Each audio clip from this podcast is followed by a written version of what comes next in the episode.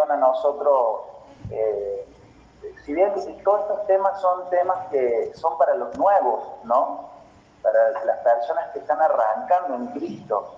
Pero después me doy cuenta de que hay temas que una vez que uno lo toca, por más que hace 10 años que está en Cristo, es como que, wow, esto, esto estaba en la Biblia, o esto, esto era para, para nosotros también, los que hace muchos años estamos en Cristo.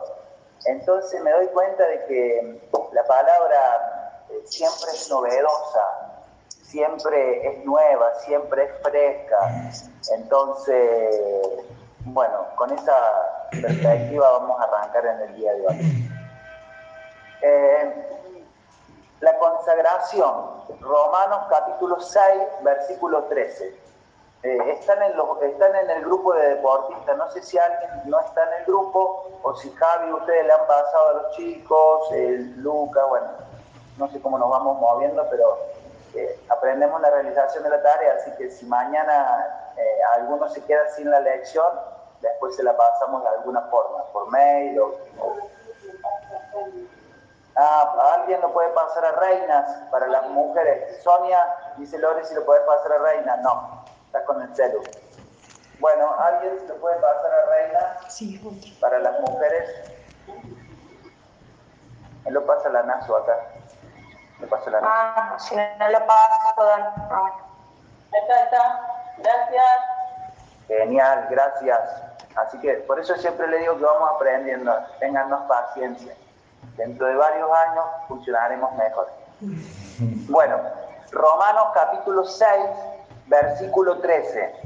Ni tampoco presentéis vuestros miembros al pecado como instrumentos de iniquidad, sino presentaos vosotros mismos a Dios como vivos de entre los muertos y vuestros miembros a Dios como instrumentos de justicia. Em, entonces, ya, ya, vamos a trabajar sobre esta línea, pero presentar nuestros miembros, dice, eh, que, no lo presentemos eh, al pecado, sino presentarlos al Dios como vivo entre los muertos, vivo entre los muertos. Romano 12.1 dice, así que hermanos, os ruego por las misericordias de Dios que presentéis vuestros cuerpos en sacrificio vivo, santo.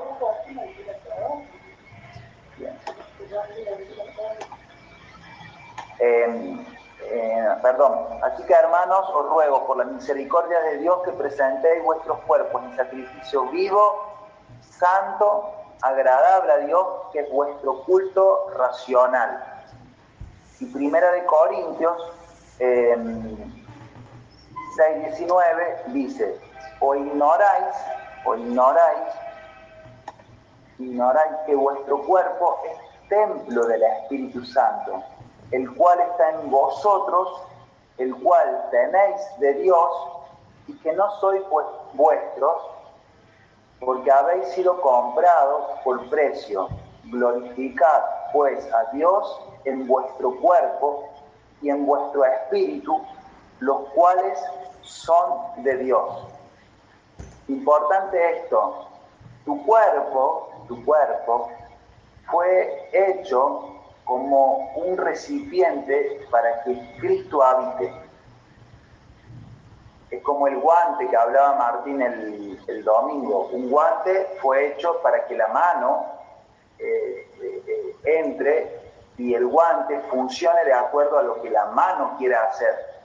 El guante por sí solo se compra en, en un lugar por 50 pesos, ¿no? Por un dólar. Pero el guante, cuando entra a la mano, es muy valioso, porque hace todo lo que tiene que hacer la mano.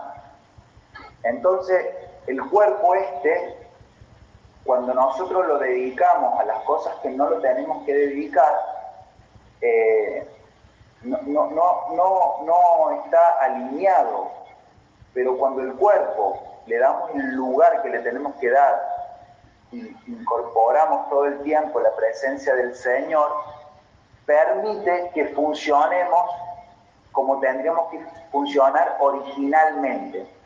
No se carguen, no se culpen, no se condenen. Todo lo que yo voy a hablar tiene que ver con un aprendizaje. Es decir, si vos has utilizado el cuerpo para algo que no lo tenías que utilizar, palabra de Dios, la palabra de Dios, comienza, en este caso, a trabajar en tu espíritu y comienza eh, a, traer vida, a traer revelación. Entonces, lo que antes lo hacías para, para complacerte o para hacer algo indebido, hoy transicionaste y el cuerpo, te vas dando cuenta, es el templo del Espíritu Santo. Por eso todos los, em, todo lo que vamos aprendiendo del nuevo pacto tiene que ver con este diseño. Cristo en mí, soy templo del Espíritu Santo, ya no vivo yo, más, Cristo ahora mora en mí. Em, ahora soy la casa de Dios, soy el templo de Dios. Entonces poder entender desde esa dimensión la importancia de este cuerpo.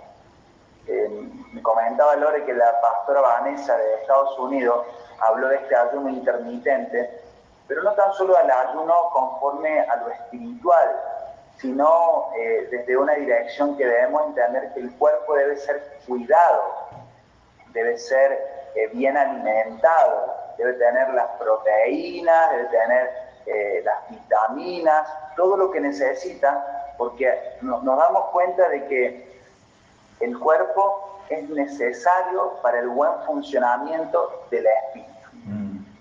Así que eh, ahí, ahí se nos va aclarando. Un día estábamos eh, en, una, en, una, en una piscina, en una pileta en Chile, y había un pastor que era bien gordito, bien gordito.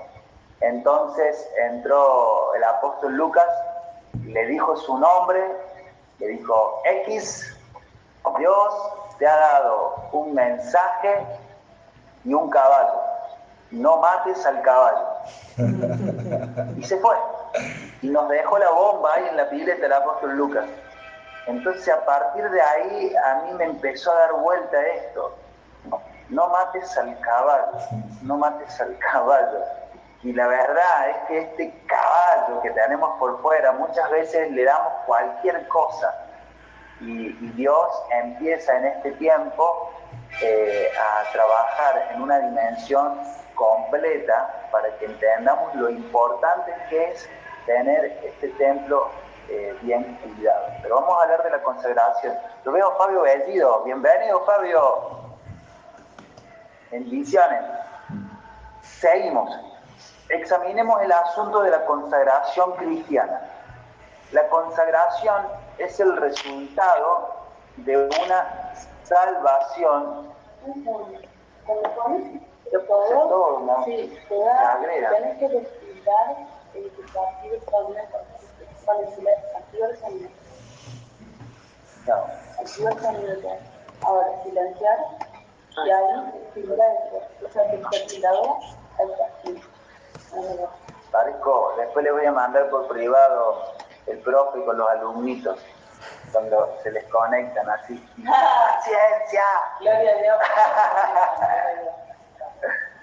Gloria a Dios. Bueno, seguimos. La consagración es el resultado de una salvación genuina. Si una persona considera su fe en el Señor como un favor al Señor y su fe en Dios como una cortesía a Él, será inútil hablarle sobre la consagración. Lo mismo sucede con una persona que cree estar promovida y que considera su conversión como un honor para el cristianismo. Es decir, yo, eh, Dios me debe un favor a mí, como cambiar en este caso la forma en donde nosotros nos debemos presentar delante de Dios. Estas personas no han tenido un buen comienzo en la fe cristiana y por ende es imposible esperar que se consagre. Debemos darnos cuenta de que es el Señor quien nos ha concedido su gracia y su misericordia, que es Él quien nos ama y nos ha salvado. Esta es la única razón por la cual nosotros nos podemos consagrar totalmente a Él. Es decir, hay que cambiar este, este no le, Dios no nos debe nada, sino que uno se consagra delante de Dios porque Él nos amó primero. Entonces, eh, nosotros cuando vamos viendo esto, todo lo que está diciendo en el Antiguo Testamento y en el Nuevo Testamento acerca de la consagración, habla de que nuestras vidas eh, fueron alcanzadas por Dios y que de repente cuando nos consagramos delante de Dios, estamos haciendo algo que, que realmente eh, Él anhelaba, Él anhela. Para eso nosotros vinimos a la tierra, para consagrarnos, para eso Dios nos trajo a la tierra. Número uno, la base de la consagración. Primera, eh, segunda de Corintios, capítulo 5, versículo. Segunda de Corintios, capítulo 5, versículo 14 al 15. Porque el amor de Cristo nos constriñe, pensando esto, que si uno murió por todos, luego todos murieron. Y por todos murió para que los que viven ya no vivan para sí, sino para aquel que murió y resucitó por ellos. Fíjense esto que estamos leyendo y la importancia de poder entenderlo, porque el amor de Cristo nos constriñe.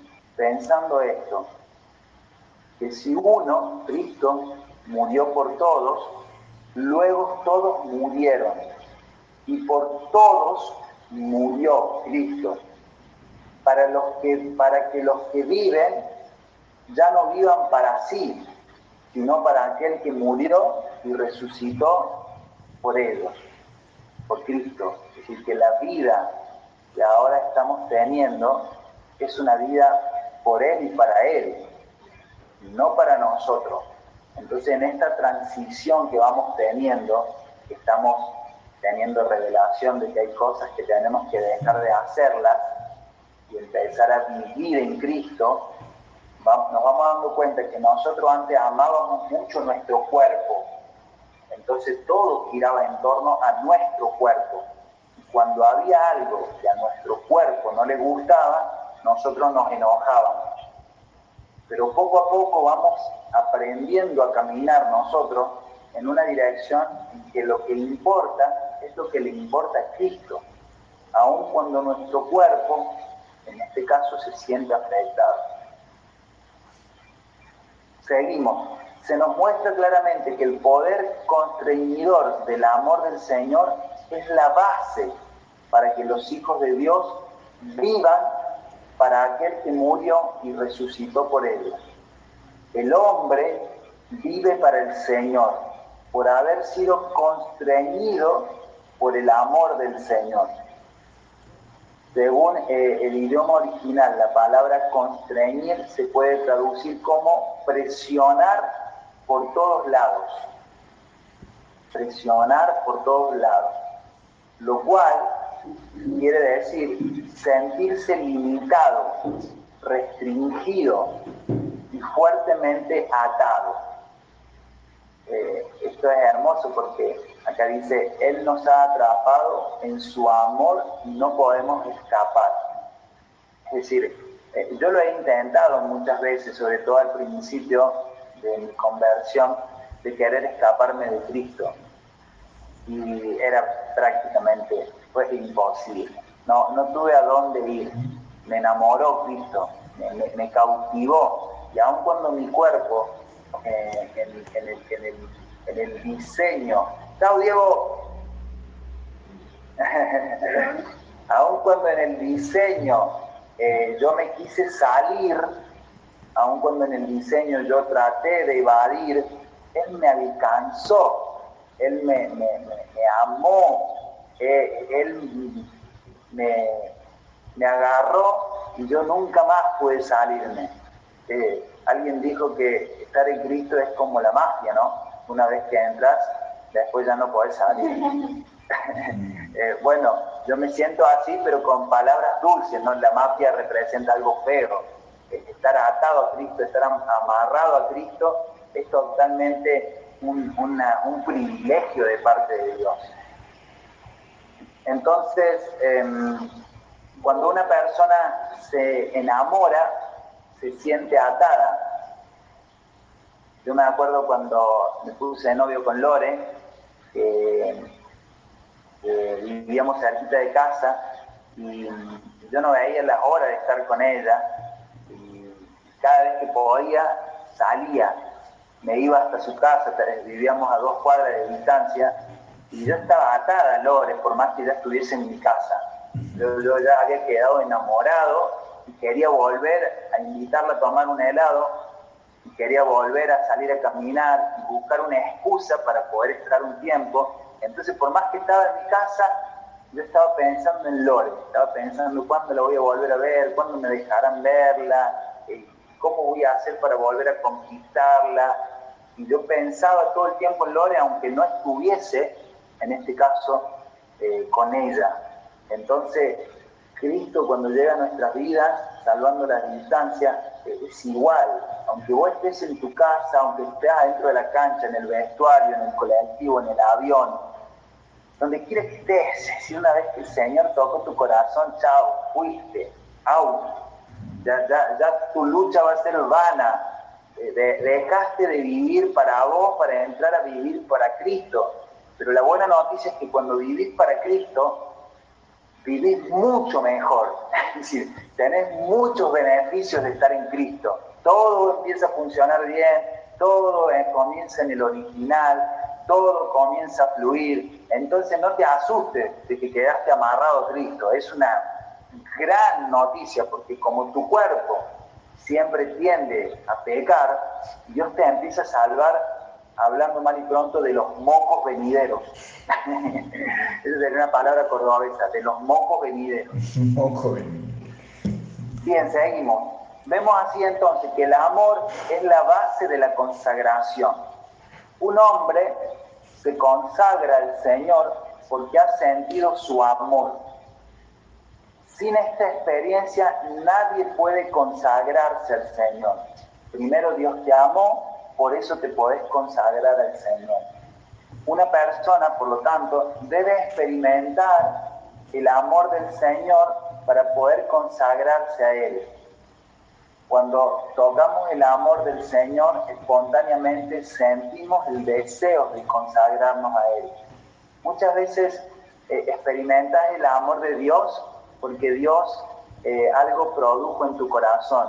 Otras veces experimentas el amor de Dios porque entraste a un lugar, a una reunión, a una iglesia y vino alguien y te dio un abrazo y oró por vos otras veces yo las veo a las chicas todos los días a las 5, a las 6.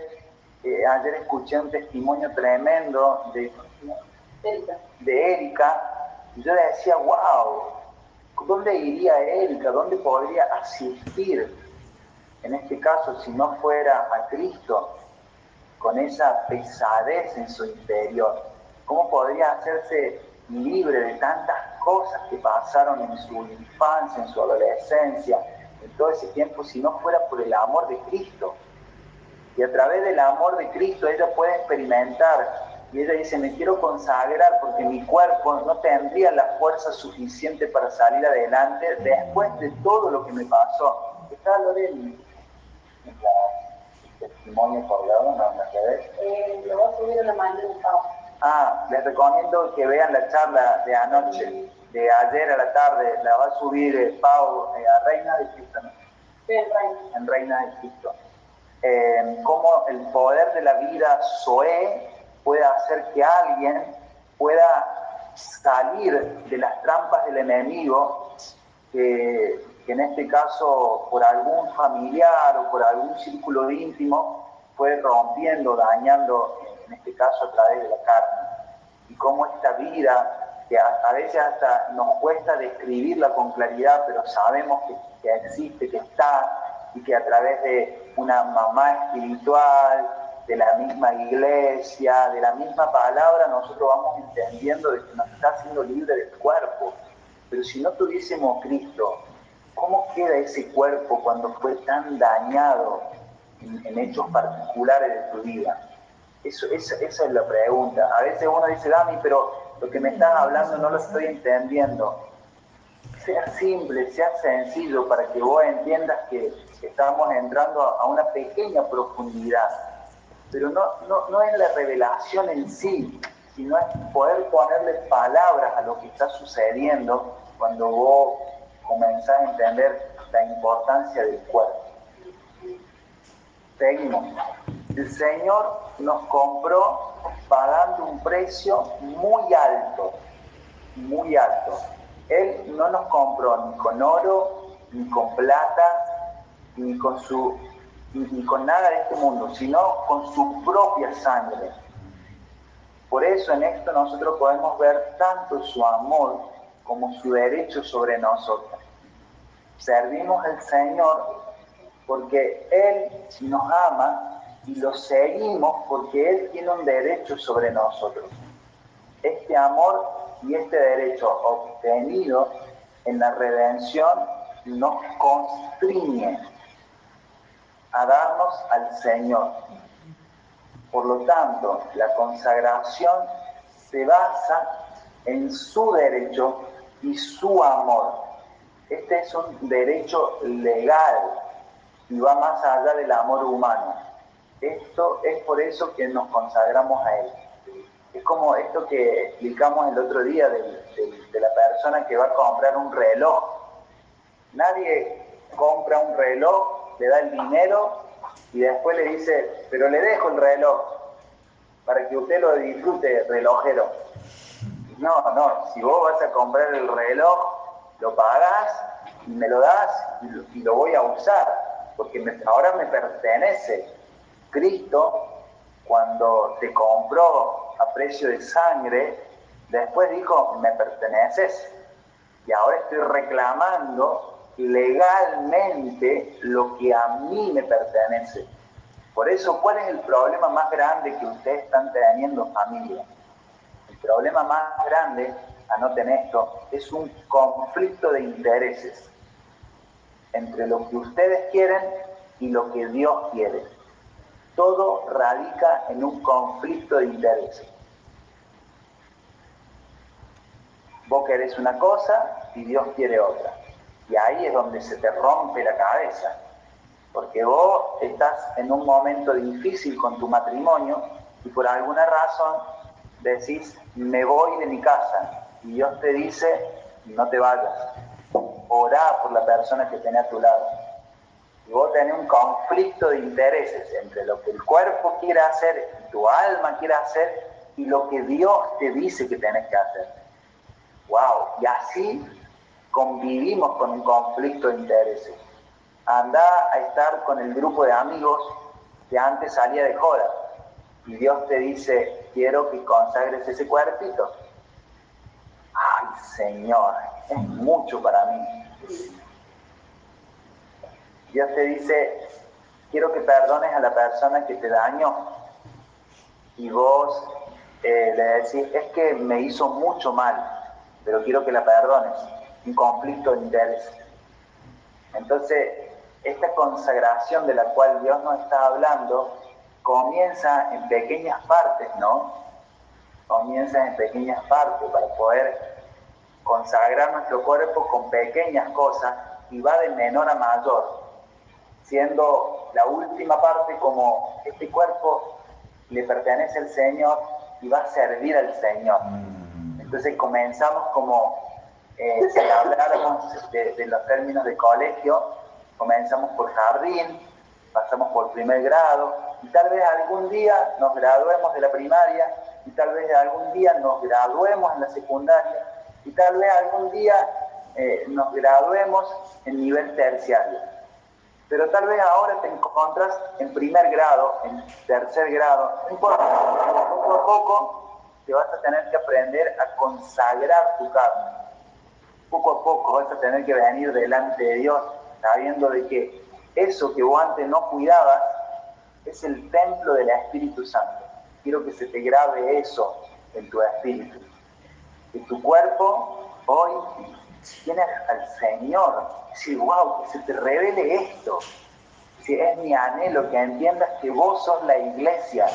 La gente no va a ir más a la iglesia si se le revela que vos portás a Cristo y que puede ser que la iglesia llegó a su casa, se infiltró en su casa y la iglesia cuando ellos decían yo no quiero ir a la iglesia porque yo fui dañada por los curas, por los pastores, por los sacerdotes, pero a mí me gusta Cristo. Y le podés decir, bueno, acá estamos, estás en el mejor lugar, acá está Cristo, acá está la palabra, está la vida, no me mires a mí, mira a Cristo, me consagré al Señor y acá estoy para darte la vida, el fluir de Dios. Entonces, ¿por qué esto está teniendo una multiplicación? Porque la vida de Cristo se está manifestando a través de los hogares, de las casas de iglesia, de las concentraciones, de los testimonios. El otro día cuando hablaba Nacho, todos terminamos llorando. Yo no lloré por fuera, pero por dentro sí, para poder seguir, pero teníamos todo un nudo en la garganta por, el amor.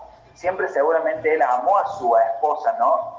Pero cómo está amando y viendo a, su mujer con los ojos de Dios, cómo está honrando a su mujer conforme al diseño. Si, si un hombre puede mirar a su esposa conforme a los ojos de Dios, está marcado para todo el viaje, estamos bien, va a entender el asunto de que cuando las cosas no salgan como, como, uno pretende que salgan, la va a cuidar, la va a honrar, va a orar, porque ya no es tan solo su esposa, sino ella es la mujer del propósito ya no es su esposo, sino que es el hombre que Dios está utilizando. Ya no lo ve como si me da algo no me da algo, ya lo ve como un hombre que está viviendo en la misma casa, pero que Dios lo va a usar para sus planes. Entonces ahora yo sé que no, no tenemos lucha contra carne ni sangre, sino contra principados y potestades. Entonces la lucha que está teniendo mi esposa no es contra, contra mm. mí, es, contra el enemigo que se está levantando para que ella no pueda eh, cumplir los planes de Dios sobre la tierra.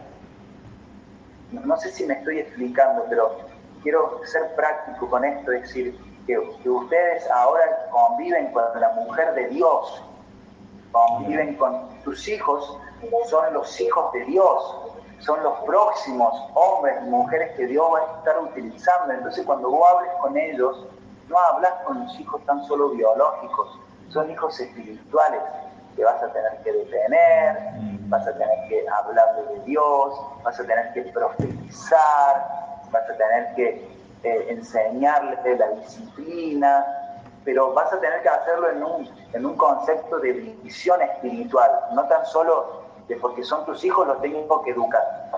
Entonces ahora con tu esposa pasa lo mismo. Vas a ver a tu esposa como la mujer de Dios y vas a tener que empezar a orar en esa dimensión. Cuando ores, cuando vos veas a tu mujer como Dios la está viendo, no vas a fluir en, las torpezas que muchas veces fluimos los varones, los hombres, sino que vamos a ver en ella el potencial y la vamos a bendecir, la vamos a caminar si tu esposa o tu esposo no están en Cristo, vas a terminar siendo el profeta de tu casa. Yo profetizo y le, le hablo a su espíritu que va a cobrar vida, como Ezequiel en el valle de los huesos secos.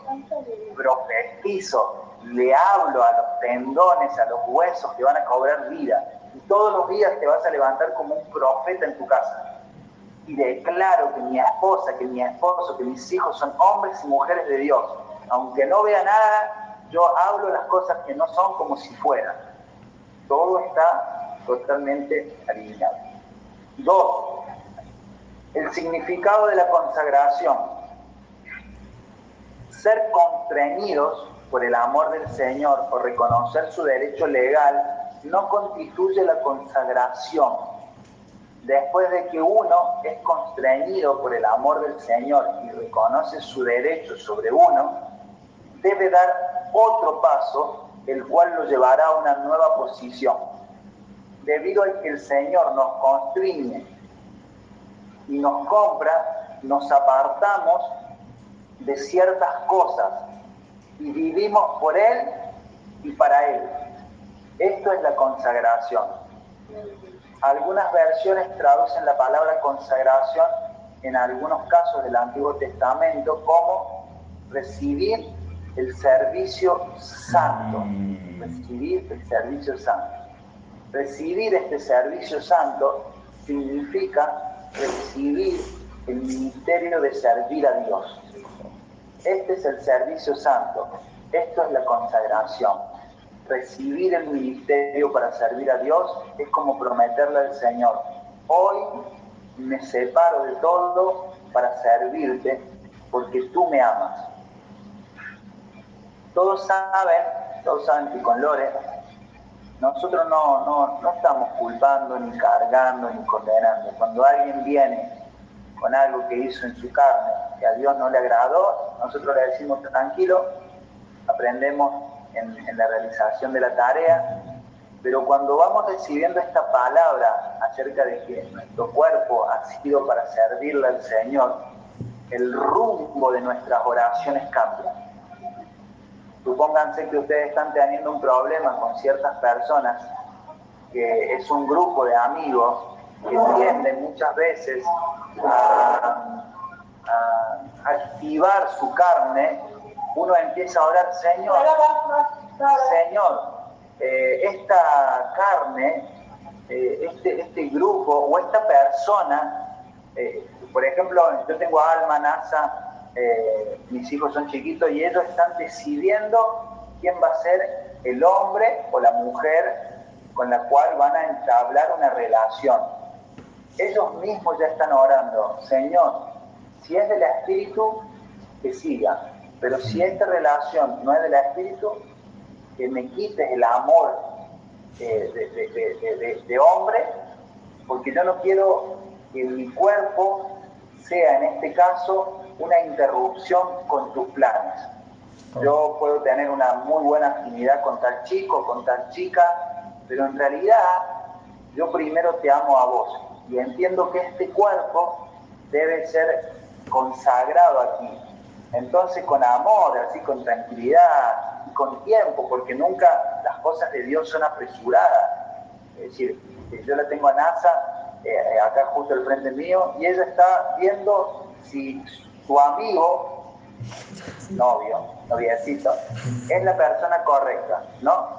Entonces, vamos a orar. Yo no te voy a decir que vos no inicies algo, de que no, no lo dejes venir. Si él viene a, nuestra casa, lo va a ser tratado como un hijo, como tratamos a todas las personas que llegan a esta casa. Pero también quiero decirte de que él, por más que sea un, gran hombre, si no es el hombre elegido por Dios, tal vez vas a tener que, rendirte delante de Dios y someterte a Él sabiendo de que sus planes son mejores que los tuyos.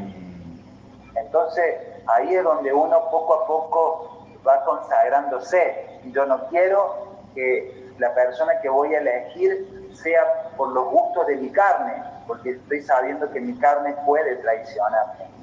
Yo quiero que la persona que voy a elegir para pasar el resto de mi vida sea porque Dios está poniendo un sentido en mi corazón de que Él o ella es la persona. Sé que muchos son papás de, niños, algunos ya de adolescentes, y vamos a tener que aprender porque nosotros aprendemos a través de los golpes, ¿no? Así que, pero, pero siempre les digo, si, ustedes quieren aprender a través de alguien, párense en nuestros hombros y aprendan de lo que no hay que hacer. Estamos dispuestos a ser como un conejito de India nosotros. Pero, por ejemplo, yo le veo a la flor que tiene a la cata y wow, el pala va a arrancar ahí con, con, el, la escopeta. Pero no arranca así, todo va a ser, viene la persona, viene, lo veo el Tano, por ejemplo, ahí que tiene a dos. Viene la persona por primera vez a, la casa, vos la ves, y para el padre ahí viene la consagración, ahí viene como el momento que el fuego comienza a consumir la carne porque lo ves entrar, justo le da un beso a tu hija, le da la mano y ahí comienza la primera consagración de esta parte. y encima después viene a la mesa, te come todo, ahí viene la segunda consagración. Y después te agarra tu raqueta de ping-pong y se pone a jugar ping-pong y no te da tu raqueta y ahí viene la tercera consagración. Y así uno está siendo consagrado delante de Dios por ese hombre que llegó a tu casa y yo no lo busqué, no lo busqué, pero me incineré con ese valiente que entró a tu casa. Así que... ¿De qué estás hablando? La Lore salió cinco minutos y entró y entró un cambala. Incineré, pero todo le va a pasar, así que no se me rían porque a todos le va a pasar. No, no, no, no están festejando mucho a Ari, que qué bueno, eh, qué, lindo lo que le pasó al pastor, qué, bien, cómo está muriendo, pero a todos le va a pasar.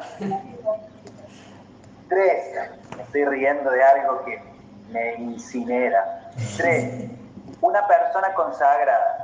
Vos también, Lucas, te estás riendo ahí. Vos también, Javi León, te estás riendo. Vos también. Dentro de pocos años lo van a vivir, así que no se rían tanto. Una persona consagrada. Éxodo capítulo 28, versículo 1 y 2. El único que está disfrutando bien es Fer y Ron acá. Son los únicos ahí que están. Son los únicos ahí. Después todos los otros, out.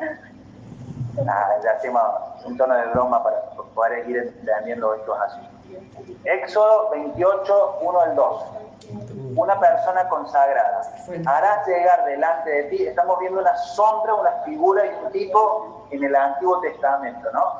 Harás llegar delante de ti a Aarón, tu hermano, y a sus hijos consigo, de entre los hijos de Israel, para que sean mis sacerdotes. A Aarón, a Nadab, Abiú, Eleazar e Itamar, hijos de Aarón, y harás vestiduras sagradas a Aarón, tu hermano, para honra y hermosura. No se apresuren, vamos a seguir leyendo un poco. Consagración de Aarón y de sus hijos. Después, si quieren leer Levítico, capítulo 8, versículo 1 al 36, van a ver cómo se consagraba el sacerdote. Versículo número 1.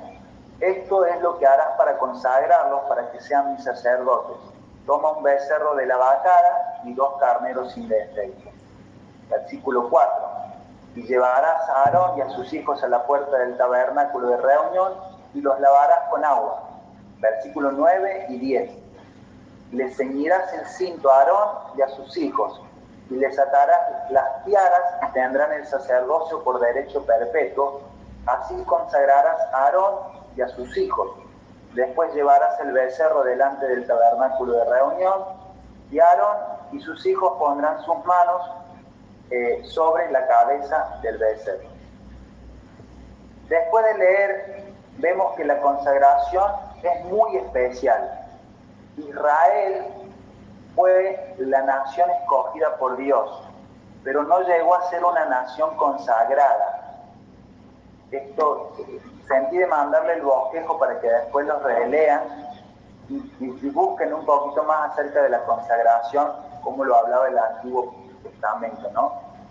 Las tribus de Israel eran doce. voy a voy a empezar a tocar algo profundo sin que queden así como no sé qué, me estás diciendo, Damián, pero en algún momento tenemos que empezar. Las tribus de Israel eran doce, pero no todas recibieron el servicio santo. Solo la tribu de Leví. Esta fue la tribu escogida por Dios. Entonces, eh, eh, acuérdense de esto, solo la tribu de Leví fue la escogida por Dios. Las otras doce tribus no fueron escogidas para, por Dios para, para eh, ser sacerdotes. Las otras once, perdón. Ustedes acuérdense de eso solamente. Cuando vayan viendo más adelante y por ahí cuando conecten con el apóstol Lucas van a poder ir conectando con lo que les estoy diciendo. Pero necesito alguna vez ir tocando estos temas para que ustedes vayan aprendiendo. Los más nuevitos, los más viejitos que ya están viendo del apóstol y demás, esto puede ser que ya lo tengan un poquito más aceitado. números capítulo 3, versículo 11 al 13, dice, habló además Jehová a Moisés diciendo, he aquí yo he tomado a los levitas, la tribu de entre los hijos de Israel en lugar de todos los primogénitos, los primeros nacidos entre los hijos de Israel. Serán pues míos los levitas, porque mío es todo primogénito, desde el día en que yo hice morir a todos los primogénitos en la tierra de Egipto.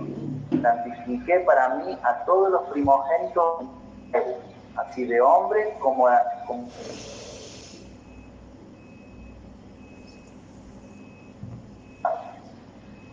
Sin embargo, sin embargo, quiero que un ratito me presten atención y ya terminamos, pero no se vayan. Sin embargo, no toda la tribu de Leví estaba consagrada, ya que entre los levitas solo se asignó el servicio santo a la casa de Aarón.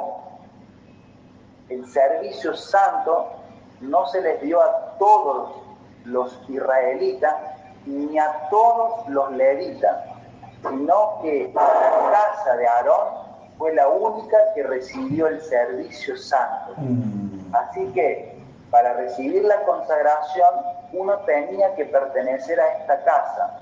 Solo los miembros de la casa de Aarón eran aptos para ser sacerdotes y para consagrarse. ¿Entendieron eso?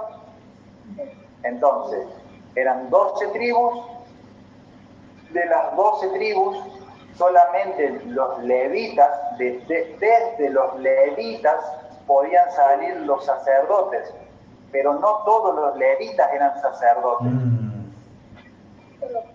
Solo los que pertenecían a la casa de Aarón. Esto es una sombra, una figura. Hay para estudiar mucho de este tema, pero quiero tocar esto, no se me van a volver locos, no me van a decir no entendí nada, ¿qué me está diciendo Damián? solamente 12 tribus, una la de Leví, solamente de la de Leví podían salir los sacerdotes, pero no todos los levitas eran sacerdotes. Solamente quédense con eso y si alguien quiere seguir trabajando, busque en YouTube, busque la palabra y siga aprendiendo. Pero para los nuevitos me quedo con esto gracias a Dios que hoy nosotros somos los miembros de esta casa. Nosotros pertenecemos hoy en el nuevo pacto a la casa de Aarón sería. Mm. Gracias a Dios que hoy somos los miembros de esta casa. Todo aquel que cree en el Señor es miembro de esta familia. Desde el momento, familia, quiero que te guardes esto, desde el momento que recibiste a Cristo en tu corazón, ya perteneces a la casa donde sos un sacerdote. Ya hoy, solamente por recibir al Señor, sos un sacerdote. Entonces, todo aquel que ha sido salvo por gracia es un sacerdote. Es una noticia espectacular. Apocalipsis capítulo 1, versículo 5 al 6 dice, y de Jesucristo, el testigo fiel, el primogénito de todos los, de los muertos y el soberano de los reyes de la tierra, al que nos amó y nos lavó de nuestro pecado con su sangre y nos hizo reyes y sacerdote para Dios, su Padre. A Él sea gloria e imperio por los siglos de los siglos. Así que tenés que saber que sos un rey y sos un sacerdote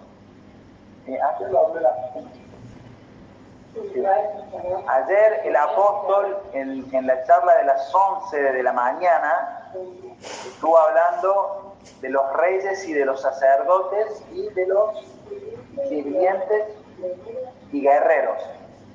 ¿Se acuerdan los que lo vieron, no? Los que no lo vieron, él estuvo hablando de eso.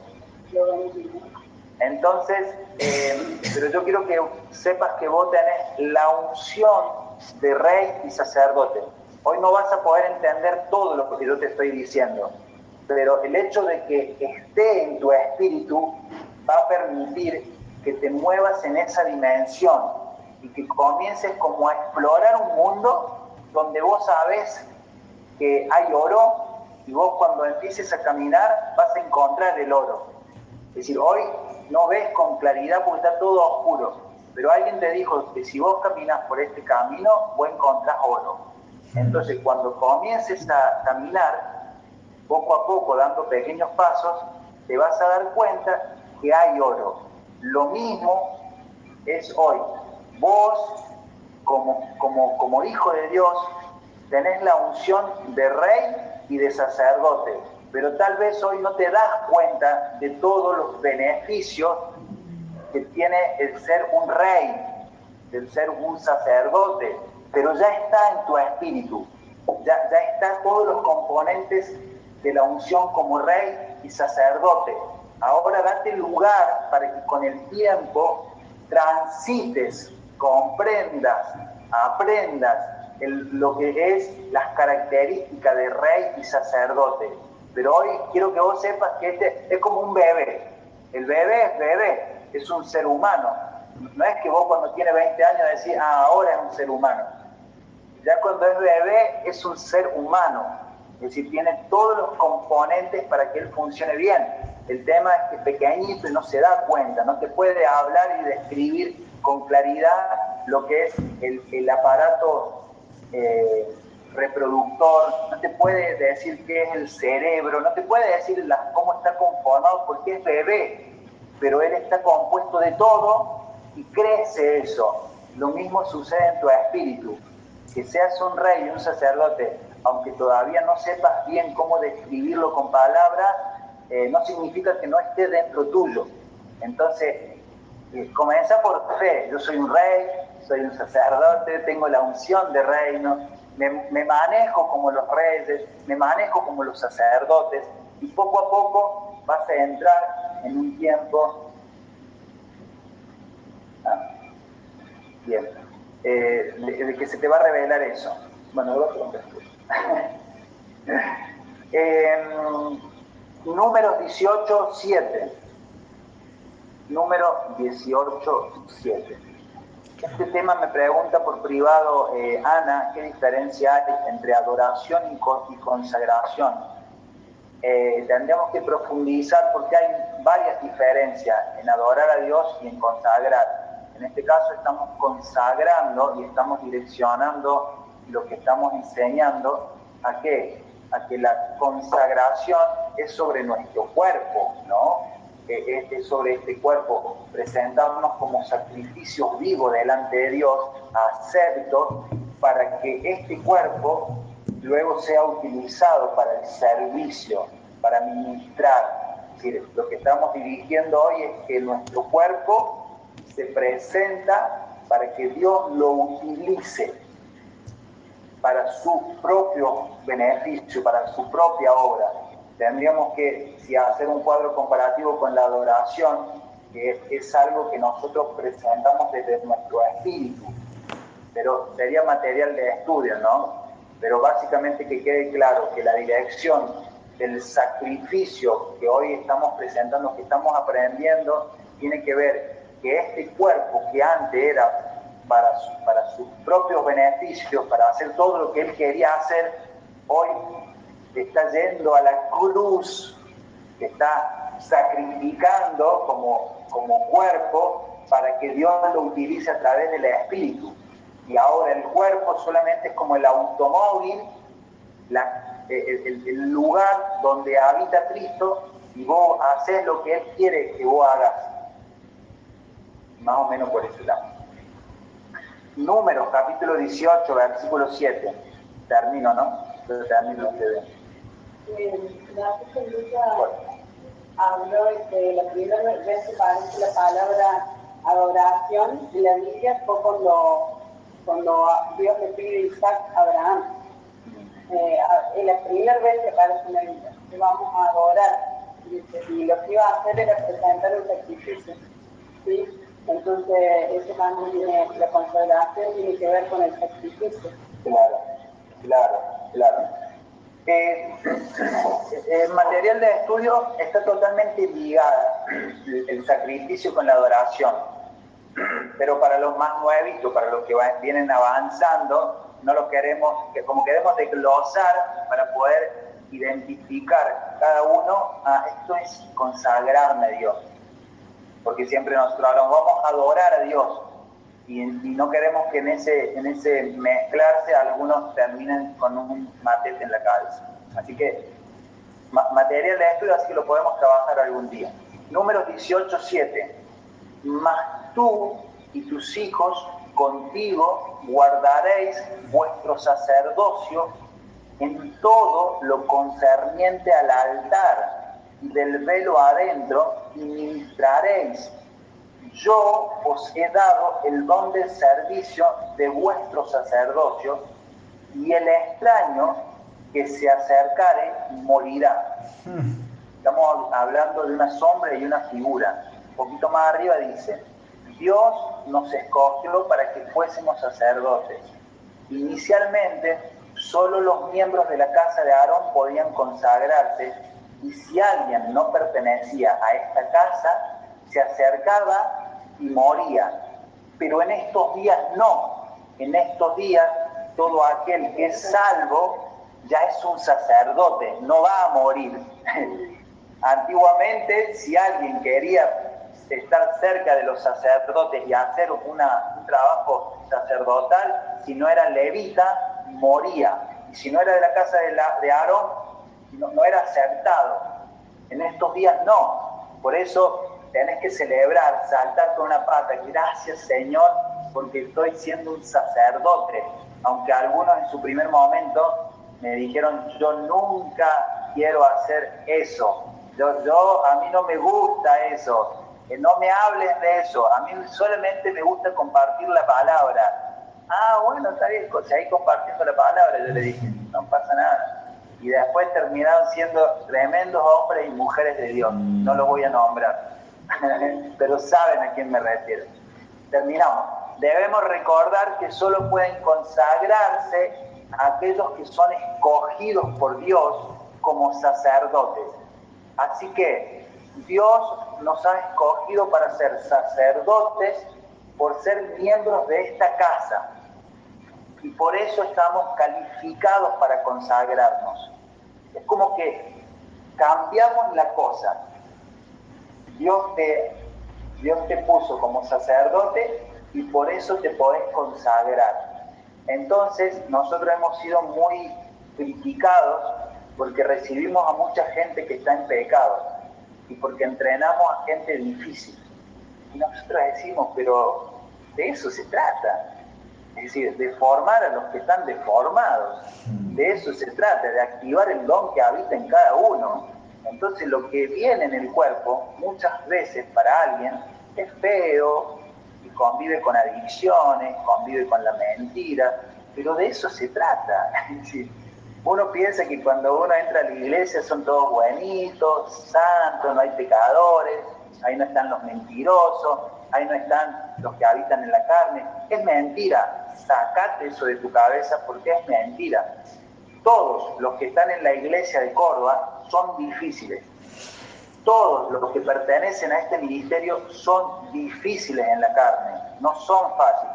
Yo me considero una persona difícil en la carne si tenés por alguna razón de que vos que sos muy pecador, pero los que están cerca del pastor no son tan pecadores, es mentira. Esa es la primera vaca sagrada que tenés que sacar en este día. Es mentira. Todos somos pecadores.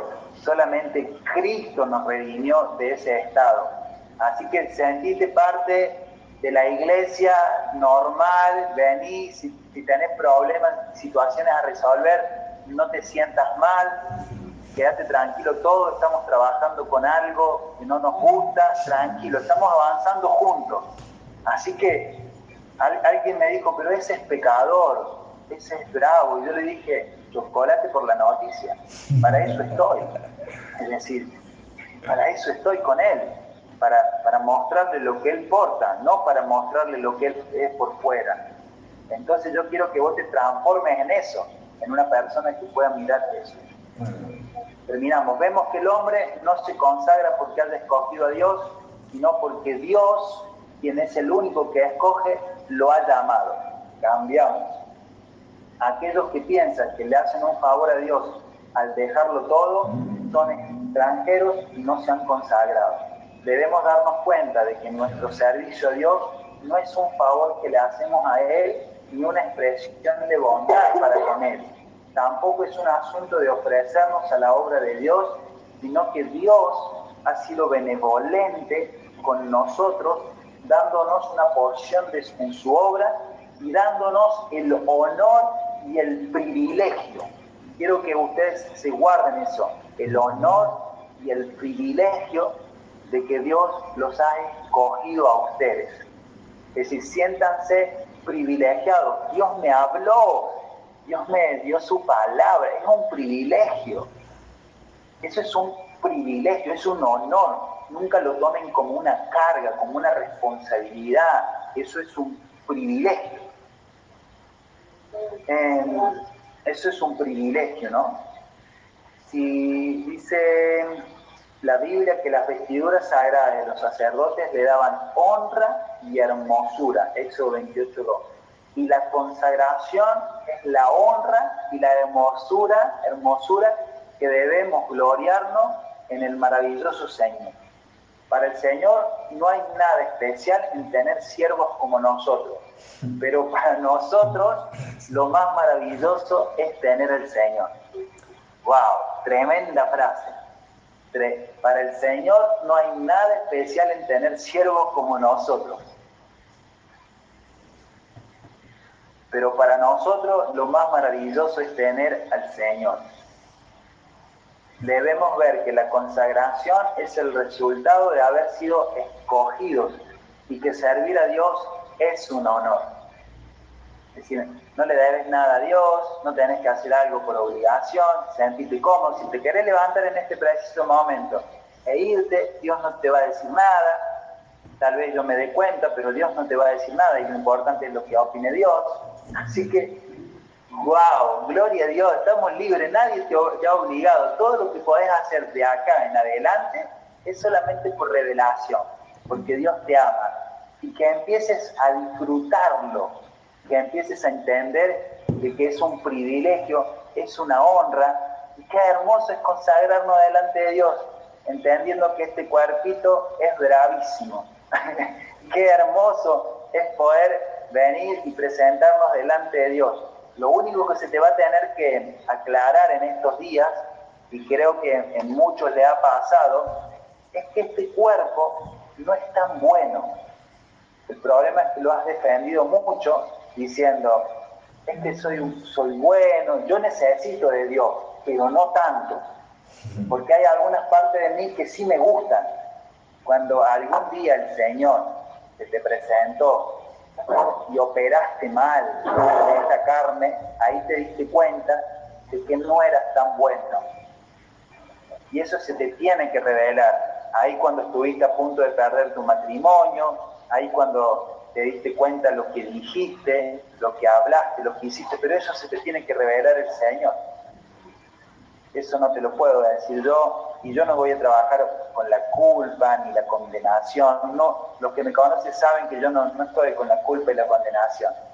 Solamente se te tiene que revelar. Y si no se te revela, tranquilo, nadie te va a echar, no vas a salir del ministerio, tranquilo, te acompañamos, te acompañamos a la cruz. Es como que vamos siendo testigos de tus procesos de cruz, pero no te vamos a decir nada. Entonces, esto es lo más hermoso de poder estar en el Señor, que es revelación. Bueno, familia, eh, hoy me desperté, me desperté con el palo y con la flor. Digo, tengo que, quiero que hablen, que nos saluden, que nos cuenten. No sé, me estaba durmiendo.